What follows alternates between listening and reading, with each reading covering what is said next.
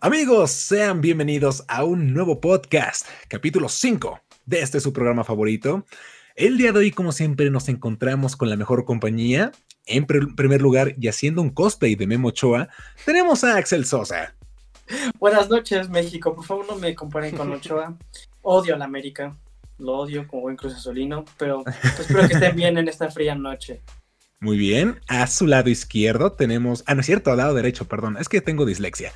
Pero a su lado derecho, cuidado del toro, atento Cuarón, es el siguiente gran cineasta David Saavedra. Cada vez me sonrojan más en este podcast, Dios mío. Qué bueno que todo está grabado para que se los enseñe a mis hijos por si algún día llego a, a fallar en el cine. no, yo, yo sé que vas a llegar lejos, hermano. Todos lo sabemos. también. Venga, ya después les vamos a enseñar todo lo que hemos hecho. A mi lado izquierdo, ahora sí a la izquierda, el heredero de la receta secreta del pollo Kentucky. Pollo, ¿cómo estás, hermano? Muy bien, ya preparado para este podcast que va a estar bueno y ya estoy entrando en calor porque sí hace frío. Sí, está haciendo frío, mucho aire, ¿no? ¿Cómo lo han visto? Sí, bastante. Odio este clima. A mí me gusta. Pero bueno, yo soy Salomón y amigos míos, hoy venimos a platicar de un tema relacionado a DC Comics, el Snyder Cut. Ayer salió un nuevo avance de este. Zack Snyder, principal productor de este universo de películas de DC, está a punto de sacar a través de HBO su corto original de la Liga de la Justicia, antes de que, esta tuviera que este tuviera que salir de la dirección por problemas personales, hay cosas medio fuertes con su familia, y que entrara Joss Whedon para su reemplazo. Este Snyder Cut hará su debut muy pronto en la plataforma de streaming y tendrá una duración aproximada de cuatro horas según lo que leí, que sin miedo a equivocarme diría que es la película de superhéroes más larga de la historia. No sabemos si será mejor, si será peor. Ya antes de llegar a ese punto quisiera empezar con la pregunta. A ver, ¿ustedes qué opinan? ¿Realmente es tan mala la Liga de la Justicia de Joss Whedon? Eh, antes quisiera preguntarte ahorita que me estás... ¿Va a durar cuatro horas la película, porque había escuchado que creo que eran cuatro capítulos de hora, ¿no? Es que ante eso, eh, Snyder tenía planeado originalmente que fuera la película como un poco más corta, creo que eran como dos horas y media, pero ya que HBO le permitió hacer más reshootings y le metió más varo, la hizo ya de cuatro horas. Entonces ahí estaba este rumor de que para que no fuera tan pesada, se fuera a dividir en como si fuera una tipo serie. Cuatro capítulos de cada hora una pero al final decidió que sí fuera una película de cuatro horas. Que creo que está mejor, ¿no? Para que no, no, esté tan de huevo estar esperando capítulos de la Liga de la Justicia. O sea, al final de cuentas pues, es una peli, o sea, porque la, idea original era una película, no una miniserie. Entonces como ver un corte extendido de El Señor de los Anillos, pero pues con la Liga de la Justicia. Esperemos esté muy buena, porque realmente yo sí creo que no estuvo tan cool, o sea, la película. O sea, es una película mala de superhéroes. Y creo que hay muchos puntos. Creo que de lo... O sea, traigo una playera de la Liga de la Justicia. O sea, evidentemente creo que muchos la esperábamos. Pero no con la misma expectativa que otras películas de superhéroes.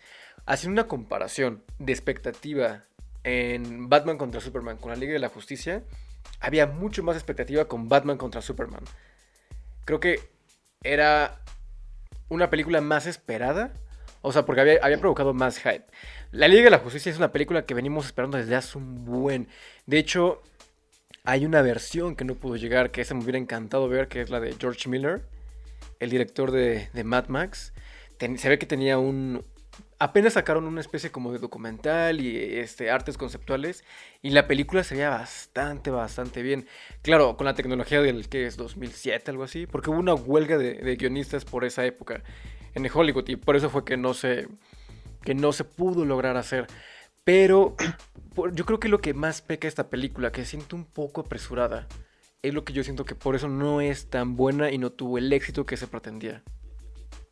Mira, yo te voy a ser, voy a ser sincero, la vi hace mucho tiempo, la recordaba pues mala, la verdad, a mí em, sí me gusta, pero siento que tiene exactamente muchas fallas y hoy la volví a ver como para hacerme ese refresh y me acordé, me acordé por qué no me gustaba. No creo que, que se pueda llamar casi casi una liga de la justicia, para mí fue como un Superman revive porque le dieron demasiado protagonismo a Superman inicia la película con Superman, todo se basa con Superman, hacen ver demasiado estúpidos a los demás miembros de la liga. Esa escena donde se está Superman puteando a todos y Flash no sirve, eh, Cyborg no sirve. El único que entre comillas sirve, digamos que es Batman, y eso porque se le ocurrió como sacar el gran arma, que pues, bueno, no fue un gran arma, pero sí me enojaba tanto que la película tenía como sus cosas y cuando salía Superman, ya hasta los mismos miembros tenían casi casi más fuerza. Me acuerdo, se me fue el nombre del villano, este, de acuerdo. Ándale, este, eh, antes de que llegara Superman, les estaba dando una rastriza y una madriza. Y llega Superman, le mete tres putazos y mágicamente ya también Aquaman y la Mujer Maravilla pueden darle en su madre. Cosa que digo, güey, pudieron haberle dado en su madre también con anterioridad, ¿no? O sea, como que si entran tanto a Superman en la situación que no sentí que fuera exactamente la Liga de la Justicia. Ese es uno de los tantos puntos. Luego también yo diría que los efectos, digo, no han sido los mejores, se ven un poquito feos, un poquito malos, este, ahí tienen ciertas cosas, ¿no? Pero no me como, no me como más puntos por si tienen alguna otra y ahorita lo platicamos. Yo, sí, estoy, ahí, ahí, estoy, ahí me lo estoy. perdón, perdón. Yo siento que la película está completamente desorganizada y es cierta culpa en mi caso, o sea, en mi opinión, por desde Batman contra Superman. Porque nada más llevas una película de, de Superman y luego otra más o menos de Superman y en la segunda lo matas. O sea, siento que desde ahí el planteamiento de la Liga de la Justicia queda completamente medio desbaratado, ¿no? O sea, no, no entiendo por qué matas a Superman de una vez en la segunda película cuando no has generado completamente empatía en el público. Y ese fue uno de los problemas que heredó la Liga de la Justicia. Y luego con la dirección de Josh Whedon, pues peor aún, porque le quiso meter su tono cómico que trató, que hizo triunfar más o menos Avengers, pero no se dio cuenta que es un, no es que sea un tono diferente, pero sí es un concepto completamente distinto al que se tiene en Marvel, ¿sabes? Entonces, esa es mi opinión, que está muy desorganizada. Sí, miren, yo concuerdo con todos ustedes en que esta, no solamente la película, es un universo apresurado. Yo creo que DC sintió en su momento que Marvel estaba comiendo el mercado, que estaban haciendo películas de Avengers y que se venía Infinity War. O sea que ya realmente estaban construyendo algo muy, muy grande. Y no, yo siento que Warner tenía como esta necesidad, ¿no? De, miren, también nosotros tenemos superhéroes y tenemos un universo que va a estar bien chido, que apresuraron muchísimo las cosas. O sea, yo no puedo creer que ya es 2021, ya casi van a ser 10 años de Man of Steel y solamente tenemos una película en solitario de Superman. O sea, sí lo hemos visto en otras películas, que salió pues en Batman v Superman y en Justice League y en Shazam salió su pecho, o sea, pero realmente, eh, pues este güey no, o sea, no lo han desarrollado y por eso no hubo tanta empatía con Henry Cavill. Digo, nosotros lo amamos porque es Dios Henry Cavill y nos encanta y creo que físicamente, sí, es hermoso, pero físicamente es el Superman perfecto. O sea, yo creo que después de Christopher Reeves es el mejor Superman, o sea, es el mejor casting que hemos tenido de Superman y que lo hayan matado tan rápido, o sea, metiendo a Doomsday de una manera tan apresurada y solamente habíamos tenido dos películas que realmente construían el universo porque Wonder Woman y Suicide Squad no tenían nada que ver con Liga de la Justicia, digo, nada que ver en que conectaran, o sea, porque sabemos que el universo está compartido, pero no construyen nada que te lleve a la Liga de la Justicia, más que de repente pues la escena de la Mujer Maravilla y como todo muy, no sé, muy rápido. Entonces sí, yo siento que ese fue un problema. Pero a mí no me disgusta tanto. O sea, yo siento que hay peores películas como Suicide Squad y esta, ¿cómo se llama? Batman v Superman, que inclusive Justice League. O sea, sí, sí siento que es muy Joss Whedon. O sea, es muy teta, güey, la verdad. Hay que decirlo, es una película teta. Como Avengers. Avengers 1 por, me gusta mucho, pero es una película teta. Tú ves el humor y tú ves, o sea, hay una diferencia entre Age of Ultron y Avengers 1. Y Age of Ultron tiene más estructura.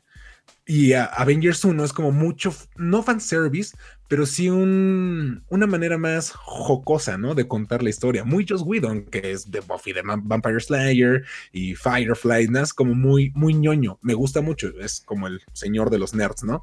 pero siendo que eso lo quiso replicar precisamente en Justice League, y como dice Axel, no es un universo que se preste para eso, es un universo que pues venía de las películas, bueno, que heredó mucho de las películas de Nolan, queriendo replicar esa seriedad, porque inclusive Nolan fue productor en Man of Steel, si no me equivoco. Sí.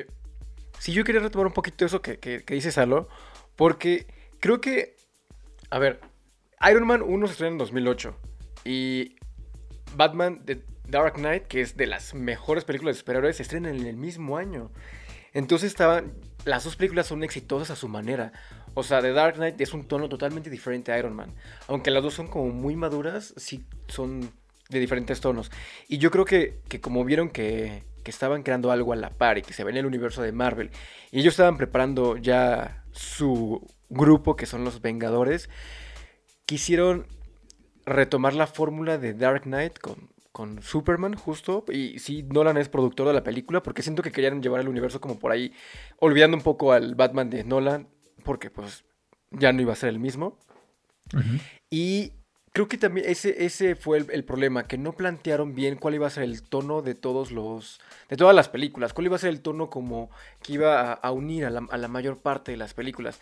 Por eso Man of Steel siente totalmente diferente a Justice League. Incluso hasta en los efectos visuales. Yo igual apenas estaba viendo otra vez este, Justice League.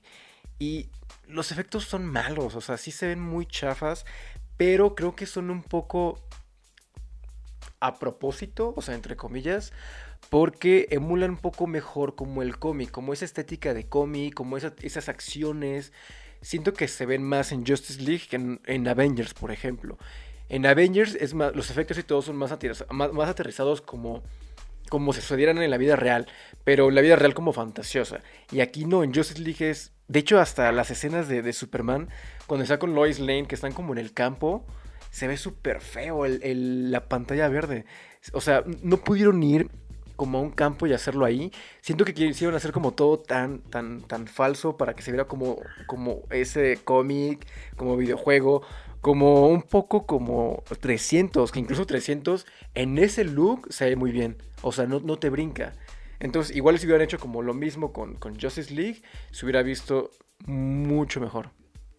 Sí, este, coincido contigo. Yo eh, digo que hoy que la vi, lo estaba viendo con mi roomie eh, y no comprendía bien si querían hacer el estilo de caricatura, bueno, cómic, no caricatura, o el estilo como más real. Entonces había como un choque entre las dos realidades, porque si hay escenas que se ven muy realistas y de repente hay escenas que se ven pues exactamente como pues como TikTok, casi casi así de que lo están grabando atrás con la pantalla verde y no, no me gusta esa situación, se ve como muy raro.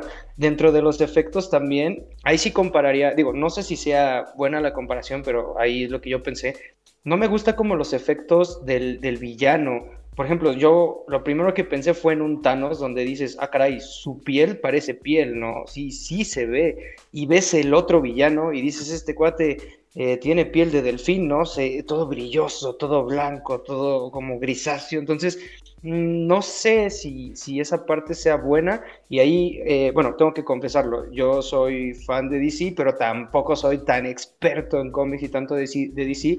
Y en lo personal, eh, no me gusta mucho la actitud de Barry, se me hace demasiado demasiado tonto este Flash, así muy, muy, muy tonto. No sé si sea así verdaderamente, ahí sí lo desconozco. Y también me, enoja un poquito la cuestión de la Mujer Maravilla, porque ya no la siento la Mujer Maravilla, la siento como un coaching. Todo el tiempo está como de, ánimo, es que tú puedes. Y atrapa a Superman y, Kale, recuerda quién eres. Y, o sea, y todo el tiempo siento que está coachando y, y siento que no tiene la esencia de los personajes. No sé. Sí, eh, la Mujer Maravilla en esta película juega un poco como la voz de la razón, creo. Porque la neta Batman, digo, me gusta mucho Ben Affleck como Batman, pero sí creo que está como muy arrepentido de todos los eventos de Batman v Superman. También concuerdo que este Flash, o sea, fue el alivio cómico de la película, se lo tenían que dar a alguien y Aquaman pues lo quieren sacar como de ese encasillamiento de que es tonto y pues lo hicieron como mamado y muy al, estilo de los cómics de los noventas, ¿sabes? Como que le quisieron dar otro look. Cyborg, pues está muy relacionado con las cajas madre, entonces no lo pueden poner a hacer tantos chistes. Gal Gadot estaba como la voz de la razón, Batman pues es Batman, no puede hacer chistes y Superman estaba muerto. Entonces, ¿quién puede hacer chistes? Pues Flash. Y, oye, ¿qué, ¿Qué pedo? Estamos invocando a los espíritus de DC. El fantasma de Josh Whedon. No más. Para la gente que está escuchando esto en formato de podcast, se le aventó un niño a Axel. No, se cayó una gorra, no sé qué era. Pero bueno, eh, lo que les decía, pusieron a Flash como el alivio cómico y me disgusta un poco porque este Flash es el de Barry Allen. Y en teoría, si ustedes vieron la caricatura de la Liga de la Justicia, el Flash que era como cagado y que hacía bromas era el de Wally West. Entonces, a mí me hubiera gustado que Ezra Miller fuera Wally West. O sea, ni siquiera tenían que haber explicado a Barry Allen, porque de hecho, el Flash con el que yo crecí, digo, ahorita yo amo ya a Barry Allen porque pues, ya leído más cómics, me gusta la serie de Flash, pero el Flash con el que yo crecí fue el de Wally West. Y para mí ese era Flash, hasta que llegó como este nuevo universo y lo vuelven a meter. Pero sí, o sea, a mí no, no hubiera molestado que hubiera sido Wally West.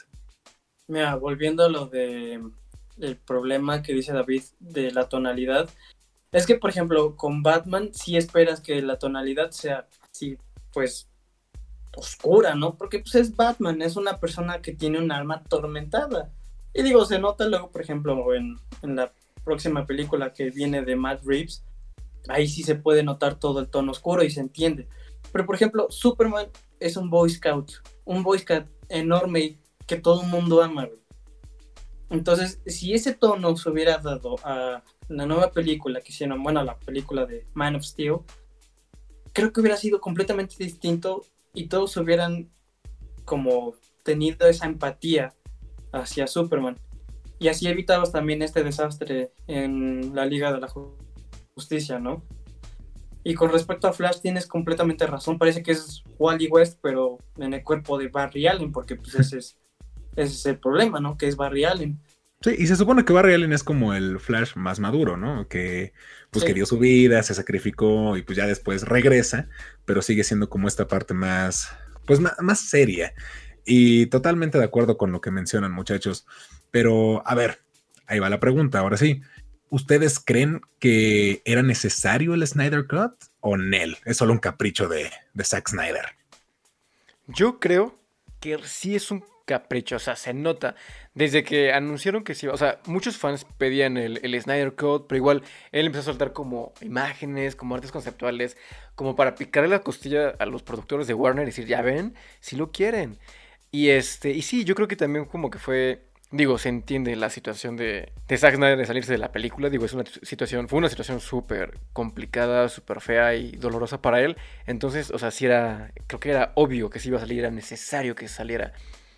Y yo creo que está bien que, le den ese capricho, o sea, justo por eso, porque también Zack Snyder ayudó a hacer como este universo que tenemos de, de DC, que no creo siga esa misma línea, pero sí, o sea, es definitivamente un capricho de Zack Snyder y un poco de los, de los fans que no estuvieron contentos con lo que hizo Josh Whedon. Y yo creo que también tiene que ver porque es un director de Marvel que vino como a arruinar la competencia, o sea, también entre comillas, porque pues al final de cuentas todos consumimos superhéroes, entonces pues no está mal. Y les digo, nada más rápido como para cerrar lo del, lo del capricho.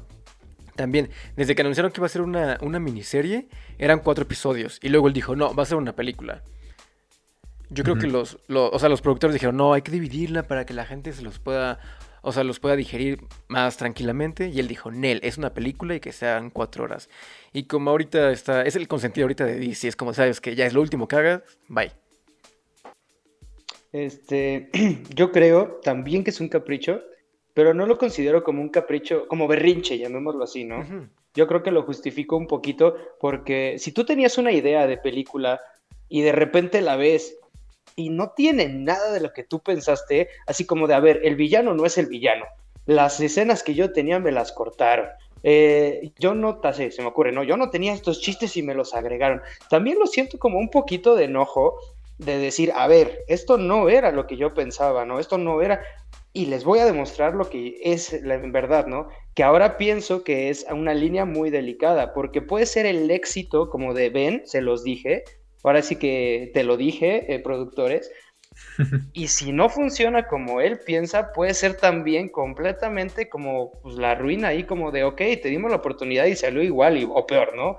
Entonces, sí creo que es capricho un poquito como ese, ese golpe en el ego. Yo espero y tengo esa esperanza de que, pues, de que funcione, porque yo siento que si vamos a ver lo mismo, nomás que ampliado en cuatro horas, pues no va a funcionar. Pero pues hay que darle la oportunidad, ¿no? Sí leí muchas cosas de que tenía otras ideas, tenía muchísimas más escenas, tenía otras ideas de villano, tenía... Creo que también iba a meter al Joker en esta, eh, no me acuerdo por ahí, solo luego lo debatimos. Y entonces de repente que te quiten todo eso, incluso yo como aficionado diría, oye, es que como idea estaba mejor la otra.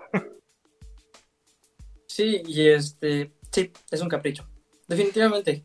Ya, o sea, así de fácil. Coincidimos. Y, y es que es, es pues, como su capricho de decir, pues Josh Whedon llegó y ves que hasta en los créditos de inicio aparece un, un el de un vagabundo y este que dice I tried o sea, a lo mejor era su George Whedon diciendo, perdónenme, quise arreglar la película, pero pues me salió esta porquería, ¿no? Güey, perdón. Entonces, definitivamente, mira, yo tengo mi conflicto con Zack Snyder. Sí, es terrible la pérdida por la que ha pasado, es terrible y no se le desea a nadie, a nadie, a nadie, a nadie, pero uh, como director, ya hablando lejos, queda mucho de ver digo, Man of Steel, Batman contra Superman. Watchmen no es mala, pero hay ciertas cosas que entiendo, por ejemplo, el enojo de, de Alan Moore todo le enoja, ¿no? Pero hay que ser honestos, ese hechicero todo le molesta. Te hablamos a ti, Alan Moore. Te hablamos a ti, Alan Moore. Sí, escribes Chillón. Este, cómics chingones, pero pues, también, güey. Entonces, digo, si este es su capricho para decir, este es mi último trabajo con DC y les dejo aquí lo que sería mi obra maestra, pues está bien, pero mejor que la de George Whedon ya va a estar. Mira, yo también tengo ahí como sentimientos encontrados, porque sí, obviamente, pues como dice, ¿no? Lo que pasó de pues su hija, que pues, lamentablemente falleció, pues sí, sí es como un tema en el que obviamente se tenía que salir pero obviamente también tenía que entrar alguien y la producción tenía que seguir continuando porque ya estamos hablando de cosas de millones y millones de dólares. Eh, yo no siento que la película del corte original, o sea, bueno, iba a durar como dos horas y media por mucho, que ya como iba a terminar, si la hubiera dirigido Zack Snyder. Pero yo no siento que hubiera sido tan distinto. O sea, sí creo que quizás, por ejemplo, Steppenwolf hubiera tenido otra, otra cara, sí, otro diseño, va, sí creo que hubiéramos visto el traje negro, pero fuera de eso, o sea, yo no siento que tanto puedan cambiar la película, o sea, porque van a meter escenas de como estas visiones apocalípticas de Batman, y ahí vamos a ver a Cyborg, Flash y Joker, o sea, como que van a estar metiendo más. Va a salir el actor que iba a interpretar a Martian Manhunter, el detective marciano, o sea, y como que es mi problema con Zack Snyder se me hace un gran fanático de cómics. Yo sé que él aprecia y le encantan los cómics. lo acaban de decir con Watchmen. O sea, tú ves Watchmen y es una calca del cómic. O sea, tú ves paneles en la película y por eso yo siento que mucha gente, me, entre ellos, la consideramos buena. Porque tú dices, es que esto yo lo vi en el cómic. Y, pero es el problema con Zack Snyder, ¿no? Que cree que porque está poniendo exactamente lo que salió en un cómic, el mismo panel, el mismo diálogo, ya por ende la película va a ser buena. Pero no, o sea, yo siento que una película es muchísimo más diferente que un cómic. Le tienes que meter más narrativa y trabajo de guion. Y muchas veces es lo que siento que falla con Zack Snyder. Que es, ok, a todos les va a encantar esto porque vieron esto en Superman y en Batman y, y lo voy a meter aquí y termina siendo lo que decíamos la vez pasada, ¿no? Con Age of Ultron. Es una torta cubana que, pues sí, está sabrosa, ¿no? Pero ¿por qué no la divides en partecitas y poco a poco vas construyendo algo más grande? Yo sí siento que es un poco el capricho. Y digo, me encantó el movimiento de release de Snyder Cut. A mí se me hizo maravilloso que todo Internet se uniera. Yo también usé el hashtag y dije, sí, que lo saquen, ¿no? Queremos ver más. Eh, mira, peor no puede estar, creo yo, pero a mí no me disgusta la Justice League. Entonces, pues no sé, habrá que, a ver, habrá que ver qué pex. A mí sí me gusta, o sea, que, que, saquen este corte. Y me llama mucho la atención algo, o sea, como con los productores de Warner. Porque también pasó algo con David Ayer, con, con Suicide Squad, con Joker y todo, que le cortaron muchas escenas. Entonces igual y las películas son malas por los productores y no tanto por los directores. Entonces, y yo creo que esta película sí va a ser mucho mejor que, que, la versión de Whedon, pero va a ser un poco como Endgame, que va a ser como vamos a regalarles a todos el fan service. O sea, porque ya es lo último que vamos a hacer, porque esta Liga de la Justicia ya no va a regresar. O sea, se va a replantear, yo creo que después de esto y las películas que venga, un, universo diferente y eso va a estar bien interesante para ver cómo lo manejan. Este, yo rapidísimo, eh, yo coincido con lo que dices, ¿no? El problema yo creo que es más de, de guion, de producción. El ejemplo más claro que yo vi en todas las películas es la forma en que se aliaron este Batman y Superman, ¿no? El hecho de que nada más dijeras, ¿quién es Marta? Oh, es Marta. O sea, es algo demasiado simple para toda la película. O sea, toda la si quitas a Marta, la película se va y, ya, no pasa. Esos son los problemitas que van repitiendo con todas y todas y todas las películas que yo coincido completamente, ¿no? Y nada más como haciendo el comentario de lo que dices, que yo creo que sí va a cambiar la próxima, eh, las próximas películas de, de DC me gustaría y ojalá no cambien a los actores, siento que podrían explotarlos porque ese es otro error, al menos yo creo eso, ¿no? Ya estás trabajando otra vez, estás empezando a reenamorar al público y si haces un cambio tan radical, al menos yo lo pienso así como un actor, uff, creo que puede ser como el bajón de nuevo, ¿no? Pero... Mira, yo eh, en cuanto a lo que había dicho David de los productores, es completamente cierto. Digo, tan solo hay que ver lo que estuvo pasando con Ray Fisher y, y que le dijo al presidente de DC, a Walter Hamada, te estoy viendo a ti, Hamada, que no, no recibió ningún apoyo completamente acerca de los comentarios que había hecho Josh Whedon en contra de Ray Fisher. ¿Sabes? O sea, que le dijo, oye, pues es que, ¿qué pedo con este güey? Me está diciendo este y este y este y Hamada así como No te entiendo, güey. Y pues yo siento que con el que los productores ya no intervengan, por ejemplo, lo vemos en los comentarios que ha dicho James Gunn acerca de su nueva película de Suicide Squad, que dijeron, a ver, a mí me van a dar completa libertad si quieren que haga la película. Y completa libertad le dieron. Entonces ahí es una diferencia donde ya no intervienen tanto los productores y sí más que nada la visión de, del director. Y nada más para decir un punto rápido de lo de que dijiste, Salo, de que a veces la calca de los cómics en la pantalla grande, sí está bien y a veces no. Depende de la manera en la que estén plasmados, ¿sabes? O sea que incluso también que el guion apoye ese tipo de cosas. Si no, no tiene nada de sentido que esté plasmado completamente si tu guion no te ayuda. Como en Sin City, que la primera tenía, es básicamente la calca de los cómics, pero sí tiene en uno que otro más que nada, sí está bien hecho. Yo nada más quiero retomar rápido lo que dice este Axel. Porque igual él, lo que quería comentar hace un ratito de, lo que hizo Zack Snyder, que es un gran fanático, lo que dice a lo de los cómics y que hace buenas referencias visuales, haciendo referencia a las tiras cómicas y todo. Pero, digo, va a ser inevitable hacer la comparación. Pero lo, creo que el gran acierto también que ha hecho Marvel es que ha fabricado fans nuevos. O sea, ha hecho fans de los cómics. Y aquí lo han, lo, han, estado haciendo un poquito al revés. O sea, como trayendo de los fans de los cómics que ya eran lectores habituales a las películas. Era como, va a ser el deleite para ustedes. Pero pues el resto del público, digo, yo también no soy un conocedor de cómics, de, de, DC y también de Marvel. Pero este, hay referencias que igual yo no entiendo. Y es como, o sea, para mí son como X porque no tengo esa referencia anterior. ¿Saben? Entonces no, no es la misma emoción de un fanático que lee cómics a un fanático nuevo de las películas de DC. Claro, sí, sí, sí, yo estoy de acuerdo con eso. Y es que es chistoso porque la razón por la cual vendieron sus derechos Marvel y empezaron a hacer películas era para vender más eh, cómics, ¿no? Porque ya nadie estaba comprando cómics. Y creo que sí lo han logrado hacer, pero es que es eso, estaban creando películas, o sea, sí a base de los personajes, pero contando lo que hacen todos los universos y todos los cómics, ¿no? O sea, cuentas diferentes versiones de la misma historia.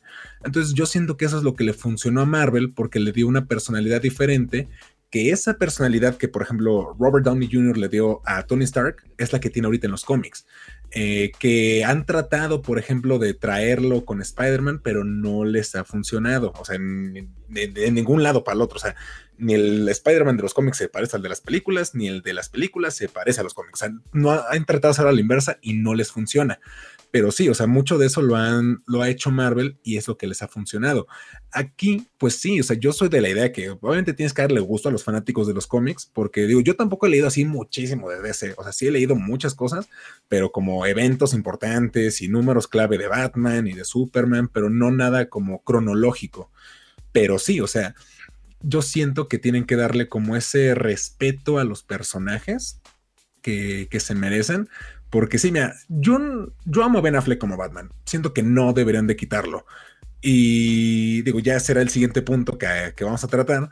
Pero si hacen un recast eh, de este universo para Batman y ya no sigue Ben Affleck, o sea, sí lo van a tener que justificar muy bien con, con una película que creo que se viene. Pero pues sí sería complicado, ¿no? O sea, porque ni siquiera tienes un universo bien cimentado y ya lo estás modificando o sea, podría salir muy bien o muy mal. Entonces aquí sí, sí creo que podría decidirse si esta, este corte se queda. Si, si gusta mucho, yo siento que se va a quedar y va a ser el oficial.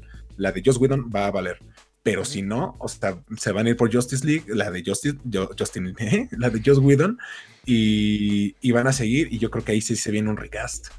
Mira, nada más rápido para decir lo que dijiste de tu, de que dependiendo de cómo vaya a ser el corte. De todos modos, Gal Gadot ya lo dijo. Nadie toma en cuenta, ninguno de los directores siguientes, o sea, por ejemplo, Mushieri, ni este, ¿cómo se llama? Juan, ni Patty Jenkins toman en cuenta la Liga de la Justicia como canon de Josh Whedon. Entonces, nada más para decir eso. Ya. Muy bien, sí, sí, sí. O sea, aquí va la siguiente pregunta, ¿no? Que es donde creo que podremos debrayarnos un poquito más. ¿qué esperamos del Snyder Cut? O sea, ¿qué es lo que viene de esta película? ¿Qué, es lo que va a pasar? Mira, yo, como yo amo un poco más DC de lo que amo Marvel, o sea, amo las dos, pero honestamente crecí un poquito más con DC por Batman, la Liga de la Justicia, la Liga de la Justicia Limitada, Superman y todo eso. Entonces, a mí me emociona la idea de ver a Darkseid y los nuevos dioses y, por ejemplo, los héroes que está poniendo antes en la batalla que tuvo Darse cuando llegó por primera vez a la Tierra, a mí me emociona muchísimo. Espero que la manera en que Zack Snyder está contando la historia en esta Liga de la Justicia sea completamente distinta a lo que viene haciendo. O sea, que sea esta vez bien organizado y con un buen guion. Yo espero una buena historia de origen por ejemplo, a por qué las cajas madres llegaron aquí a la Tierra, por qué justo en la Tierra, y un buen desarrollo de personajes ahora sí. Por ejemplo, no me termina de gustar el CGI que utilizaron para Darkseid porque es uno de mis villanos favoritos de DC. Pero espero que... es lo mismo con Thanos con, con la primera de Avengers. Se lucía completamente distinto a lo que ya fue al final. Entonces a lo mejor pueden pulirlo y todo eso. Pero yo estoy esperando que sea una mejor historia que las otras que ya se han hecho. Y yo creo que sí va a ser una, una, o sea, volvemos a lo mismo, va a ser definitivamente mejor que la de Josh Whedon. O sea, porque para empezar es la, idea central, la, la, idea inicial de cómo estaba imaginada y planeada y pensada la Liga de la Justicia. No creo que vaya a ser como, ¡pum!, la, la obra maestra de DC. Me, me llama mucho la atención que esta versión es mucho más esperada que la versión original. O sea, ha, generado más expectativa. Y la versión original ahí es de 2017. O sea, bueno, la primera versión, la de Josh Whedon. Y esta llega, que 3, 4 años después. O sea, sí es bastantito tiempo. Y durante todo ese tiempo se ha generado mucha expectativa. Ahorita creo que sí es mucho más esperada esta versión que la película de Batman contra Superman, incluso que Wonder Woman la de la Horta, la segunda parte, que, la, que, Aquaman, que Flash. Nunca va a superar a la expectativa de Batman, pero sí este, ha generado más ruido y eso, y eso está padre porque pues muchos la vamos a consumir de alguna u otra manera. Y este, y sí, o sea, es más que evidente que en el trailer nos han metido, o sea, todo lo que, lo que queremos ver en Justice League, porque creo que va a ser lo último que veamos con este grupo y con esos actores. Yo creo que va a ser lo último. Pues yo digo que O sea, primero, bueno, retomando con tu comentario, no me gustaría que fueran los, los últimos, la última vez que viéramos a estos actores. A mí no me gustaría en lo personal porque siento que te eh, por primera vez creo que están dándole seguimiento, y lo vi en el tráiler, a, lo que vieron en las películas anteriores, ¿no? O sea, Batman tuvo una pesadilla y la van a relacionar, este, o sea, varias cositas así. Por ejemplo, Suicide Squad va a salir el Joker. O sea, ya por fin están empezando a hacer lo que decía Salo hace un ratito, ¿no? Ya están empezando a hacer el universo, están empezando a combinar todas las películas. Antes podías ver todas las películas independiente y le entendías completamente porque no tenían esa emoción que de repente Marvel te decía de el escudo, el escudo, salió el escudo, era un mugre escudo, pero te emocionaba, ¿no? Y en Ita ya le están empezando a, a vincular. Entonces yo espero que no sea la última vez en que salen estos actores, yo espero que se queden y tengo esperanza de que, de que sí sea distinta, ¿no? El hecho de de repente de ya ver a, pues, a un Batman malvado, eso me interesa, un Batman, perdón, a un Superman malvado, me interesa mucho. Eh, el hecho de que ya nos cuenten un poquito más a detalle la historia de los dioses antiguos, que salga el rey Atlas, que salgan todos ellos, o sea, me suena un poquito mejor, creo que sí puede ser bueno, pero repito, ¿no? Puede ser un arma de doble filo. Si vemos solamente cuatro horas de lo mismo, si de por sí considero un poquito lento el avance de la película, de la original, si no le meten emoción en esas cuatro horas va a ser eh, muy pesada, no, no vamos a poder verla completa. Entonces, insisto, puede ser la maravilla o puede ser... Además, yo, creo que es el parteaguas de DC completamente, ¿no? Van a ver si esto pueden rescatarlo o casi, casi, ¿sabes qué? Fue la primera y la última y vamos a empezar de cero con otras cosas. Mira, nada más para rápido decir, eh, sí van a estar todos los personajes en siguientes películas, por ejemplo, lo que es Gal Gadot. El único que creo que no va a estar va a ser Ben Affleck, a pesar de que muy, muy buen Batman. Yo, Ben Affleck, perdóname por haberte criticado cuando lo hice en su tiempo, güey, pero fue un muy buen Batman. Y creo que eh, tanto él como Jared Leto son poco posibles que vayan a seguir. Pero Henry Calvin sí, porque creo que se tiene confirmado que salga en la segunda película de Shazam. Sí, sí, a mí también me gustaría, digo, ahora sí respondo yo también por este lado la pregunta de qué espero, ¿no? Del, del Snyder Cut. Pues yo esperaría que sí fuera mejor, o sea, digo, ya lo dije muchas veces, a mí no me disgusta la película de Joss Whedon, pero pues sí me gustaría que fuera mejor, ¿no? Y que conectara y que mantuviera los personajes pero por cuestiones de cómo trataron eh, particularmente a Ben Affleck y a Jared Leto, sí la veo complicado y me duele mucho porque yo tenía mucha fe en el Joker de Jared Leto cuando se anunció. Yo dije, este güey va a superar a Ledger. Y de verdad, Jared Leto es un gran actor. Tiene muchos detractores por lo que hizo con el personaje en su momento, que solo vimos un bosquejo, según yo.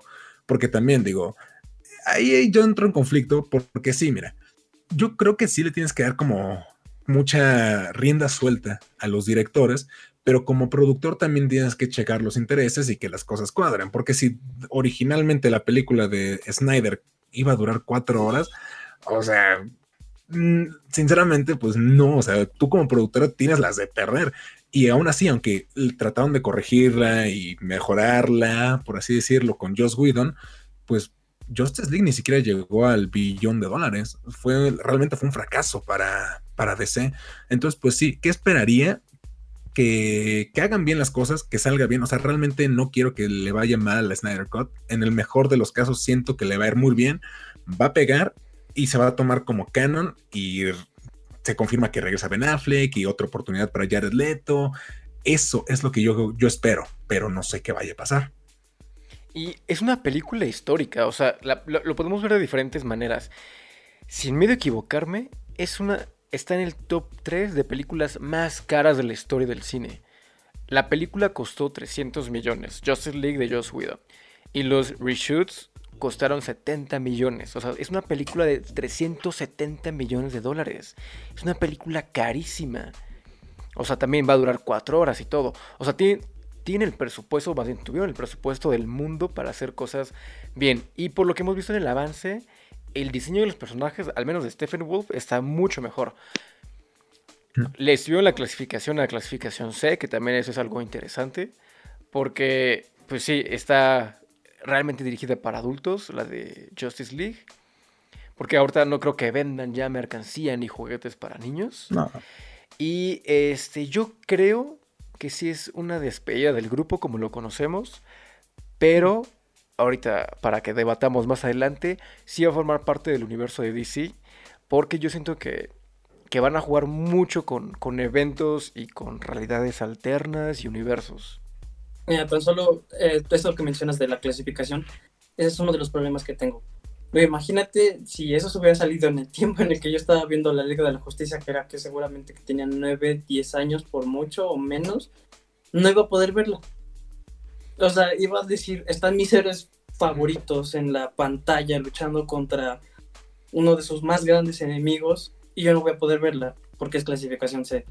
Ese es uno de los problemas que veo respecto a este corte de, de Zack Snyder.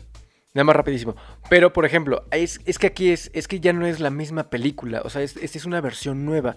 Y esta versión la pidieron fans mayores de edad. O sea, todos nosotros fuimos los que estuvimos ahí, jode, jode, jode a Warner para que la sacaran. Entonces, es una película de, de capricho para todos los nerds mayores de 18 años. O sea, porque realmente no va a ser una película como para niños que, puedan ver en cartelera con sus papás de, yo quiero ver a Batman y todo. No, realmente la vamos a ver en nuestras pantallas y es una película que todos los fans pidieron. También por eso es una película histórica, porque es una película que está hecha para fans que exigieron los fans y que fue un movimiento que se creó. Ya lo vimos también con, con Sonic, con todo lo que pasó con el trailer. Ahorita pasó con Justice League. Entonces están viendo como el poder de la, de la fanaticada, de todo el fandom, para pues modificar lo que ellos lo que ellos consumen. Por eso les digo que va a ser una es una película dirigida para todos los que estuvimos ahí chingando por Justice League de Zack Snyder. Mm, yo también, bueno, nada más hacer el comentario ahí. Yo creo también que lo hacen un poquito por la parte económica actual. Sacar una película de streaming tiene que estar a fuerzas dirigida y enfocada para aquellos que puedan pagar y suscribirse, porque no hay cine. Sacar una película mala en, que estuvo en el cine y ahorita con toda la situación del COVID, sacarla con la esperanza de que pegue sin, o sea, sin cine, es completamente la soga al cuello. Yo por eso creo que en este momento dijeron, es nuestro momento también económicamente de recuperar lo que dices, no fue carísimo, tenemos que recuperar un poquito esta situación, pero que tiene que estar dirigida pues para aquellos fans que también pueden darle, ¿no? Que también pueden pagar. No soy tan fan en esa cuestión, coincido con Axel, pero también los comprendo, ¿no? Ahorita sacar una película en el cine es ahogar la película. Pregúntenle a Mulan. Sí, no, pregúntale a Tenet y a Christopher Nolan, que está emperradísimo. Sí, que no van a trabajar juntos. Sí, ya, o sea, es que sí, es un movimiento arriesgado. Eh, yo no sé qué tanto esté generando HBO Max. Yo me imagino que tiene buen contenido, que tiene una cantidad generosa de suscriptores, pero no sé si eso es suficiente como para que digas, me voy a dedicar a sacar películas ya directamente streaming. No sé. Yo siento que no. Y a mí también me causa conflicto que sea R, eh, y creo que va a ser la única R que van a sacar, al menos de Liga de la Justicia, porque obviamente es una película que sí, o sea, sí es para que la disfrutemos los adultos, pero es para vender juguetes y generar mercancía y loncheras y mochilas y figuras de acción, playeras. O sea, es que seamos sinceros, o sea, la disfrutamos mucho, pero también no somos como que el target principal, o sea, es, el target son los papás que llevan a sus tres hijos y que compran palomitas y que se compran la cubeta. Es que es eso, sinceramente. Nosotros somos señores que disfrutamos de cosas que nos hicieron felices cuando éramos niños, pero realmente no somos el target principal de la película. Va más allá. Entonces, sí me causa conflicto. Me gusta que sea R en streaming, pero espero que no lo hagan a menos que sea una película, por ejemplo, con personajes como no sé si como el Joker, ¿no? Que hicieron su película clasificación R. Adelante. Deadpool, muy bien. Digo, eso es de Marvel, ¿no? Pero Logan, o sea, personajes que se presten para eso y quizás le estás dando su propio universo, le estás dando como su one shot, su standalone. Yo lo veo increíble. Pero si van a estar conectando y es algo importante, pues no, porque realmente Superman sí tiene sus momentos muy oscuros. Por ejemplo, lo hemos visto en Injustice y en otras versiones. Pero Superman es un lo dice, ¿no? En la película, representa esperanza y de hecho cuando se creó el personaje era para eso, para que la gente se sintiera identificada y dijera, ah, no manches, es un güey que puede volar y que salva a la gente. o sea, por, eso se creó Superman, ¿no? Para ser un superhéroe y que crear esperanza. Y en la oscuridad, pues tenemos a Batman, que es más emo y que la sufre y que tiene sus propios problemas mentales, que inclusive estaría interesante, ¿no? Ver una película R de Batman. No sé, no creo que la de Robert Pattinson vaya a ser R, pero estaría interesante ver algo más agresivo con ese personaje y creo que se prestaría totalmente. Mira, yo creo que dentro de lo que dices de, bueno, dentro de la película de Matt Reeves con Pattinson, no va a estar en la R, pero va a rayar un poquito, porque siento que se van a basar mucho en el estilo de, pelea. Digo, tan solo lo vimos en el tráiler, que está muy basado en, los juegos que sacó Rocksteady, en los, toda la saga de Arkham, Pero, pues, ¿qué podemos hacer, no? David, David. Y yo creo que igual mucho de, de aventarse a la clasificación R en Justice League fue un poco porque vieron que, Joker fue una película exitosa en taquilla, pero así que duplicó y triplicó su presupuesto un montonal. Creo que llegó a mil millones esa película. Justice League y costó, me parece que menos, costó menos de 100 millones y llegó a mil millones Joker. Justice League costó 300 millones y recaudó 600, o sea, menos de 700 millones de dólares y con un solo personaje, que también Joker es un villano y un personaje icónico de los cómics. Y también lo fuimos a ver mucho como por el morbo, para ver que, cuál era la historia detrás de, este personaje tan emblemático. Yo creo que también por eso Justice League fue clasificación de fue pues va, vamos a hacerla un poco más madura, entre comillas, y vamos a darle lo que, lo que la gente pide. Que también por eso se queja Alan Moore de que consumimos adultos, eh, productos para niños, sí que estamos como muy infantilizados los adultos actuales, que la neta sí, Alan Moore. que mira, para lo de Joker, pues también tenía... No sé de qué estás hablando. tenía a un director, este, pues que venía como haciendo películas como The Hangover, y luego un actor impresionante como lo es Joaquín Phoenix, que no le habían dado el reconocimiento necesario hasta que ganó con esta película. Pero con lo que dicen de los juguetes, güey, de todos modos, pues yo, yo si puedo, yo los voy a comprar. la neta, güey, la neta. Me, hiciste recordar ahorita la broma de la escamilla que dice, hubiera salido Han Solo de bebé y compraba Han Solo y todo el mercado. Así somos nosotros. No, pues sí, yo la verdad espero. Es también arriesgado porque hay algunos chistes muy buenos en, en esta que la vi en Justice League. El, a mí el chiste que pues mi top ese donde está este Aquaman sentado sobre el lazo de la verdad. Qué cosa tan bella de, de, broma, ¿no? Pero de repente al subirle la clasificación, ¿qué haces con todos los chistes que casi llenan la película, ¿no? O sea, es un giro completamente... Bueno, es un riesgo que tienen que tomar. Yo también creo que lo tienen que hacer porque es, es todo o nada. Sí, y hay que verlo como un universo alterno, ¿no? O sea, yo creo que pues los cómics nos han enseñado precisamente eso, que existen líneas paralelas que son muy parecidas, pero una pequeña cosita, una mosca que pasó por ahí cambia todo. Entonces yo voy a ir con esa mentalidad, bueno, voy a ir, ¿eh? lo, voy a ver en mi computadora con esa mentalidad, porque pues yo creo que hay que hay que darle la oportunidad y verlo como un producto completamente distinto, porque realmente eso es. La visión de Joss Whedon a la de Zack Snyder es completamente diferente. Pero amigos, yo les tengo aquí la pregunta maciza, la pregunta que pues tiene toda la carnita. ¿Creen que esto corregirá el camino del DCU? Y si no, ¿qué creen que lo haría? David, por favor. Yo creo, es que es, un punto que quería tocar hace un rato también. Yo creo que DC, o sea, a ver, la igual otra vez haciendo la comparativa con Marvel. ¿Cuánto tiempo creen que le quede al cine de superhéroes? Unos 10 años otra vez como, como con Marvel. Yo creo que al menos Marvel alcanza otros 10 años. Y tiene que destruir su universo porque las películas van a...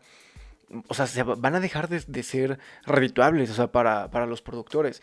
Entonces yo creo que ahorita DC ya se dio cuenta también que, que esa tendencia va a ir a la baja en unos años y se va a acabar y van a llegar tarde o sea, entre comillas, porque DC hemos tenido películas desde siempre, o sea, con Batman, han sido un buen con Superman. Y yo creo que ahorita lo que están haciendo es aplicar la misma que Marvel, vamos a aplicarle el multiverso y hagamos películas en individuales, juguemos, hagamos un laboratorio de experimentos. Shazam funcionó, Joker funcionó, Ahorita el nuevo Suicide Squad se ve que, que, se viene muy bueno. Viene la nueva de Batman con Matt Reeves. Tenemos Justice League de Snyder Cut. Y, no, tiene, no tiene que ser necesariamente todo el mismo universo. Si ven que todo funciona, ahora sí van a saben que hagamos un evento con el señor Flash para que todo pueda converger y tenga un sentido todas las películas que hemos hecho. Están haciendo un poco a la inversa de Marvel. Ellos empezaron con el multiverso y después expandiéndose, para, o sea que para atrás. Y Marvel lo hizo al revés. Yo creo que esa es la fórmula que está aplicando ahorita DC y va a funcionar. Por eso creo que, que, que el Snyder Cut sí funciona y las pelis que vienen también van a funcionar, porque van a ser como un poco individuales. Yo estoy aquí realmente dividido siento que eh, si esto funciona, va a ser que realmente todo DC funciona. A lo mejor, y si esto funciona, pueden convencer a Ben Affleck que se quede. Después de todo, en la película que van a hacer de Flash, va a salir él, va a salir Michael Keaton y probablemente vaya a salir Robert Pattinson, porque Matt Reeves ya lo dijo. Este Batman tal vez no es del universo en el que se está desarrollando la Liga de la Justicia, pero es desde Tierra 2 y es en año número 2 que es siendo Batman, entonces forma parte de. Ya están, o sea, ya lo dijeron, va a ser multiversos y Flash va a ser una parte importante, pero aún más importante va a ser esta Liga de la Justicia de Zack Snyder. Y yo de todo corazón, como amante de DC, espero que funcione. Sí, yo también espero que funcione. O sea, es que mucha gente cree que estamos peleados, ¿no? Por ser fans de Marvel y DC, cuando creo que no, o sea, podemos disfrutar de ambas, porque a fin de cuentas lo que nos gusta, lo dijo David, es el cine de superhéroes. ¿Quién sabe cuánto le quede? Yo mínimo sí creo que otros 10 años, de aquí al 2030 todavía jala y ya se irá como perdiendo todo el hype. Pero sí, o sea, yo, yo espero que funcione. No sé si sé exactamente lo que va a corregir el camino del DCU porque creo que vienen arrastrando cosas ya de muchos años. Entonces, corregirlo en una sola película, no lo sé. También tengo miedo de que funcione muy bien y le digan, Zack Snyder, haz lo que quieras con el universo. Y es como, no. o sea, que vaya a afectar cosas tan buenas que han hecho con Wonder Woman. Bueno, 1984 no me encantó, pero Wonder Woman, bien. Eh, Aquaman, bien. Shazam, increíble. Para mí, Shazam es la mejor película que tiene DC de este universo hasta ahora. James Gunn, yo sé que va a hacer algo muy bueno con Suicide Squad. Y si, digo, no me acuerdo si ya tienen director bien establecido con Flash, porque es la película maldita de los directores que nadie quiere dirigir. Pero si. Ah, sí, ya está confirmado. Sí. Ah, mira, bueno, gran director. Entonces, mira, si funciona Flashpoint, que bueno, no sabemos si va a ser Flashpoint, pero ya está más cantado que va a ser. Yo creo que esa, esa podría ser la película que corrija todo. Que, obvio, me parece que sale antes la de Batman, ¿no? Entonces, mira, si funciona ese Batman y funciona todo lo que están sacando en este momento, te apuesto que van a sacar a Ben Affleck y, o sea, van a hacer Flashpoint, regresa y, oh, ¿por qué tienes la cara de Robert Pattinson? Dios mío, eh, Flashpoint. Ya, esa, va a ser la justificación. Y eso podría ser lo que corrija todo, ¿no? O sea, que de repente, ay, pues ya no es Ben Affleck, pero solo yo me acuerdo, ¿no? y todo lo demás ya va a seguir normal. Yo, yo creo que eso va a ser lo que corrija el DCU.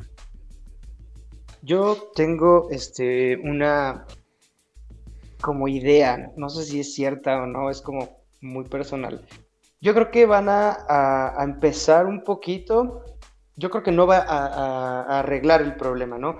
DC Comics va a empezar como a decir, ok, ya lo intentamos, ya metimos, por decir así, la pata, vamos a empezar a darle otra tirada que descubrieron que funcionó, que yo creo que Marvel está descubriendo que funciona, y es, ya nos aventamos muchísimas películas para niños, sí, vamos a empezar los tonos lúgubres. Batman, ahorita WandaVision. Eh, yo creo que por eso le subieron la clasificación. A mí me encantaría, la verdad, a mí sí me gustaría empezar a ver a los superhéroes ahora en este tono lúgubre. Me acuerdo que en los cómics hay un lugar, hay un este, Aquaman que no tiene brazo. Imagínate en una película de repente ver cómo Aquaman pierde el brazo. Y, o sea, siento que va a ser como el final de eso y van a empezar a trabajar el cine de DC, un poquito más al estilo exactamente de Logan, de Joker, de películas en, ese, en esa línea, por decir así. Y algo que yo creo que va a pasar, eh, coincido completamente con ustedes, va a ir a la baja esto de los superhéroes. Completamente va a ir a la baja porque lo han explotado por muchos años. Tienen que darle, me acuerdo mucho lo que decía Salo con las gemas del infinito, yo creo que es casi lo mismo ahorita, ¿no? De repente van a tener que darle un descanso a los superhéroes, van a tener que desaparecer para después volver con la nueva generación y ya seremos nosotros los viejos diciendo, oye, eso estaba con nuestra época, ¿no? Pero siento que la cereza del pastel, así, la cereza del pastel, donde van a exprimir todo, cuando ya no dé más Marvel, porque va a llegar, cuando ya esté muerto, boom, crossover entre DC y Marvel. Va a ser lo último. Podría ser lo último. Pasó en los cómics. Sería lo último, sí. Sí, o sea, es que se van a acabar los eventos. Exactamente, ya no van a tener más que va a decir qué falta, crúcenlos. Y yo espero que me dé vida para poder verlo. y eso que dice Pollo me hace mucho sentido, ¿eh? O sea, que, que ahora que quieran hacer como películas más maduras, o sea, con clasificación un poquito más, no tan infantiles. Porque, a ver, el público que empezó el DC Universe, esos niños fuimos nosotros. O sea, fue en el 2008. O sea, yo me acuerdo que, que, que cuando, les digo, ese año fue Iron Man 1 y Batman, El Caballero de la Noche. Me acuerdo que El Caballero de la Noche, yo estaba súper emocionado porque era de mis, primeras, de mis primeras películas B15, porque así estaba en el cine. Yo estaba súper emocionado porque dije, ah, por fin la voy a poder ver. O sea, y crecimos, fuimos niños creciendo con esas películas y es un poco lógico que sigan creciendo junto con nosotros. Entonces, de hecho ahorita Falcon y And the Winter Soldier va a ser una... acaban de decir, ¿no? Que va a ser uno de los proyectos más violentos de Marvel. O sea, incluso estando en Disney Plus. No creo que sea no, no, creo que lleguen a las clasificaciones C. Yo creo que se van a caer en las B15. Incluso Black Widow se ve igual súper madura como el, el, Soldado del Invierno. O sea, se ve como del mismo estilo. El Soldado del Invierno no es como que vendieron millones de juguetes para niños. O sea. Sí, ¿no? No. Infinity War sí. Endgame sí. Pero este, yo creo que sí, ¿eh? Pollo tiene, tiene un punto que sí se me hace como muy, muy lógico y muy atinado. Mira, yo no estoy en contra de esos puntos, pero es que ese es el problema de DC, que de pronto hacen demasiado lúgubres las cosas. Y vuelvo a mi punto, con Man of Steel, lo hicieron demasiado lúgubre. Y entiendo que tuvo, que Zack Snyder intentó darle el lado más humano e incluso un poco religioso, me atrevo a decir, porque comparaba a Superman con Jesús y eh, pues no. Entonces yo siento que hay personajes en los que sí puedes hacer un tono lúgubre, como digo, como lo decimos, Batman, Suicide Squad, este, Joker, a lo mejor Wonder Woman un poquito, pero con personajes que no van tanto, por ejemplo, Superman, Shazam, este, Flash, que bueno, dependiendo del tipo de flash que pongas tú, si pones a Wally West y pones un tono más, más alegre, ¿no? Pero es que depende, para mí, en mi opinión, depende de, del personaje que sea. Eh, es que yo creo que, o sea, sí coincido contigo también, que no me gusta la idea, pero yo creo que ellos, de, así, hipotéticamente me imagino a los productores internos y un güey se paró y dijo, a ver, dejemos de perseguir a Marvel. O sea, dejemos de Marvel saca esto y yo saco esto. Ellos sacan de B15, vamos, ya, ¿qué nos ha funcionado? Y así extienden DC y ven todo lo lúgubre y dicen, vale, nos vamos por eso, ¿no? Yo creo que es un poquito más en esa situación. Mm, no coincido porque sí le quitan a un sector, eh, pues ahora sí que un poquito más infantil, un poquito más hasta la ilusión y lo, y lo restringen, pero al final sí coincido en la situación de pues, pues tienen que ganar, ¿no? paga, quien lo paga le va a decir que lo va a seguir sacando o no. Entonces, lo que sí creo que podrían hacer es después empezar a jugar con las terras en la parte como infantil y seguir con la parte un poco más lúgubre. Nada más rapidísimo, como nada más quería tocar ese punto hace un ratito y, ahorita igual que dijo Pollo, yo creo que igual, o sea, nos ha, demostrado DC que ha hecho películas que van a envejecer mucho mejor que, las películas de, Marvel. Y podrían apostarle también a eso. Yo creo que, por ejemplo, Joker va a envejecer muy bien dentro de 10 años. Y Guardianes de la Galaxia, Thor Ragnarok y todos, no creo que sean como tan comentadas en la historia del cine. El evento como tal, Marvel sí, pero como un conjunto, no tanto individual como películas. Tenemos la trilogía de Nolan, que sigue siendo un referente en las películas. O sea, tanto como películas dramáticas, como de género, como de superhéroes. O sea, creo que DC, si se arriesga, podría pasar a la historia con películas que envejezcan muy bien. Sí, yo creo que también va a apostar más por ese lado y lo que les decía, hacer eh, películas de una sola, o sea, de un, o sea, una sola película sin que tenga secuelas ni crearle un universo.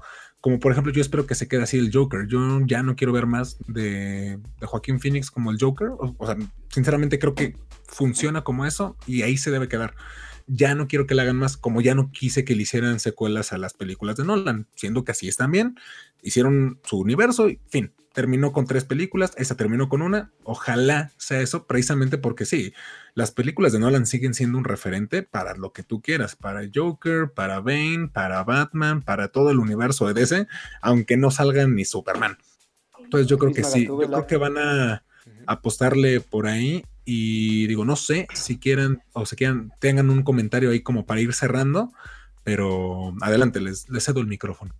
Ah, bueno, yo eh, referente a lo de Joker, siento que en algún momento va a ser una película de culto. Sí, no hay que ponernos mamadores y decir, sí, pero no va a estar a la altura de las películas de Scorsese. Obviamente no. Obviamente no, pero sí va a ser una película de culto. Y lo que es una película de culto es que a unas personas sí les gusta y otras no. Y eso es lo que va a definir realmente lo que, cómo va a ser, cómo va a ir envejeciendo a través de los años. Y luego como comentario, como para ir cerrando, me agrada un poco que esta Liga de la Justicia esté introduciendo a los nuevos dioses, que son parte esencial porque incluso pone cosas increíbles como si ponen a Granny Goddess, significa que ella entrenó a Big Barda y Mr. Miracle, que forman parte luego de la Liga de la Justicia, sobre todo Mr. Miracle. Entonces, a mí me emociona muchísimo eso, eso de, de esta Liga de la Justicia. Sé que a lo mejor no va a estar súper buena, pero a pesar de que sea Zack Snyder, quiero confiar en él. Bueno, yo digo, para cerrar, ya igual como recalcando igual lo que había dicho, Creo que sí, o sea, va a ser como, como una fiesta este, esta Justice League. Y la vamos a disfrutar, va a estar buena, va a tener muchos mejores efectos. Yo espero que le den mucho tiempo y muchas escenas a, al Batman de Ben Affleck, porque es un gran Batman. Físicamente es perfecto el güey, o sea, tiene todo, todo, todo, todo ese Batman. Y este, sí, o sea, yo creo que la, vamos a disfrutar. Y va a pasar, o sea, ya es ya es una película histórica, o sea, por lo que les comentaba. Entonces, yo creo que sí, va a estar muy cool. Sí, yo lo que diría para cerrar es que yo creo que este va a ser el parteaguas. Yo creo que los, todos los productores y todos han de estar sentaditos como de, bueno, que salga la película y dependiendo lo que pase es como continúa este universo. Si pega, ya sabemos qué, qué línea seguir. Si no pega, seguimos con otra línea o lo que ya teníamos planeado. Yo creo que van a estar un poquito ellos a la expectativa y un poquito a la espera para, para ver qué camino tomar, pero después de ver los resultados que saca o que vaya a salir. Sí, yo también creo totalmente que van a hacer eso, que van a estar viendo que, que funciona y pueden hacer dos universos, ¿no? O sea, no necesariamente tienen que continuar solamente uno. Puede haber un universo donde esté del Batman de Robert Pattinson y el Batman de Ben Affleck. Eh, es complicado porque mucha gente se va a confundir, pero lo pueden hacer, o sea, y a través de las plataformas o a través de cómics, de series, lo pueden continuar.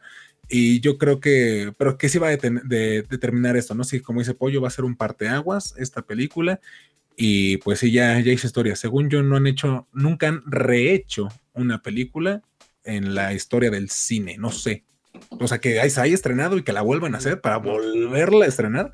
Según yo nunca ha pasado. Entonces yo creo que sí se va a quedar para los libros de historia como algo pues muy importante que, hizo no solamente pues el cine de superhéroes, sino la, fanaticada en el internet.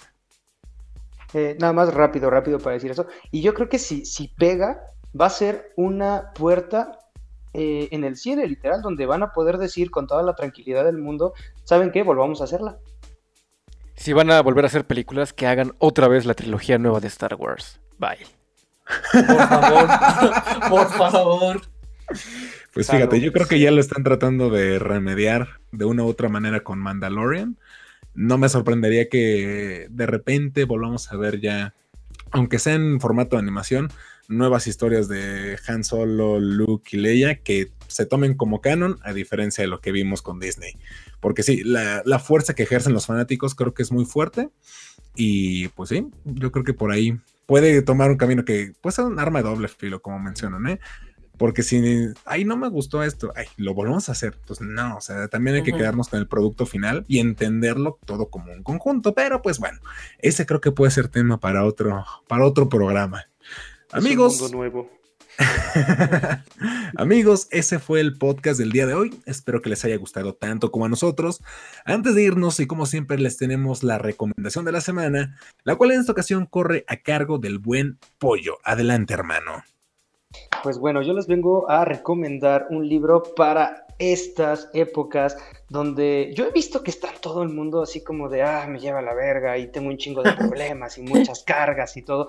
Y, es comprensible por lo que estamos viviendo, pero yo lo leí. Eh, si te quedas con la filosofía, está súper padre. Si no te quedas con la filosofía, al menos es un buen libro para que te cagues de risa unos muy buenos días. Así que este es la recomendación del día de hoy. Se llama Me vale madres, de un dramaturgo llamado Prem Dayal, que es un italiano que está metido en estas cosas como de meditación, de los mantras y todo, y llega a México y le gusta muchísimo la cultura y entonces sintetiza como todas las cuestiones de meditación y de mantras a la cultura mexicana con, en esta es la versión extendida, hay otro que es uno rojito que solo tiene tres, en este son cuatro mantras que son eh, me vale madres, a la chingada, no es mi pedo y el nirvana y la cuestión universal, no hay pedo. Entonces, si les llama la atención, léanlo. Eh, también está, digo, yo soy fan de que por favor compren las cosas porque pues los que crean esto necesitan ese dinero, pero pues si a veces no alcanza,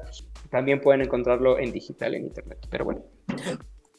Buena recomendación. Yo ya leí ese libro hace unos meses y sí, sí te cambia la perspectiva. La verdad es que te da como, como otro, otro giro a la vida. Y ahorita que estamos encerrados y que de repente no sabemos hacia dónde se dirige la vida, pues creo que sí es una, una buena lectura y aparte está ligera. O sea, lo terminas en una semana, o sea, con tu vida normal, o sea, sin matarte. Una semana está chido. Ahí la recomendación de pollo, búsquenlo, me vale madres. Espero que podamos monetizar este video algún día. Compañeros, despidámonos en orden. ¿Cómo podemos encontrarte en redes, Axel? A mí me encuentran en Instagram como Axel Sosa 22, en Twitter como Axel Sosa 018 y nada más rápido, DC, por favor, haz bien las cosas. Quiero crisis en las tierras infinitas, por favor. Y ya, adiós. Ya hubo uno. No, pero bien hecho. Ah, me parece bien. David, tus redes, por favor. Yo estoy como David Sal con doble A en Instagram, David-Sal con doble A también en Twitter y tengo una productora que se llama 1995 Pictures en Instagram. Muy bien, Pollo, dinos tus redes. Pues voy a revelar de nuevo, yo soy Juan.limón en Instagram, en Twitter me pueden encontrar como El Diario de la Vida, síganme y pues Prem Dayal si estás viendo esto, Te amamos, Prem Dayal. Eh, yo antes de despedirme quisiera mandar un saludo que ya le mandé en, el, en la reacción del capítulo 6 de WandaVision, pero a nuestro buen amigo Ángel de Jesús Guadalupe Ramírez, que nos pidió en el podcast pasado que lo saludáramos. Entonces, un saludo donde quiera que estés. Gracias por vernos. Gracias por vernos y escucharnos. Y pues bueno, yo soy Salomón. Ahí me pueden encontrar como SaloDRS en todas las redes sociales por habidas y por haber. Y en Geekcore, YouTube, Facebook e Instagram. Eso ha sido todo por hoy. Nos estamos viendo en la próxima, amigos. Muchas gracias. Bye bye. Adiós, adiós, adiós. Bye bye. Sigan yendo al cine a ver películas de superhéroes. No ahorita, en el futuro.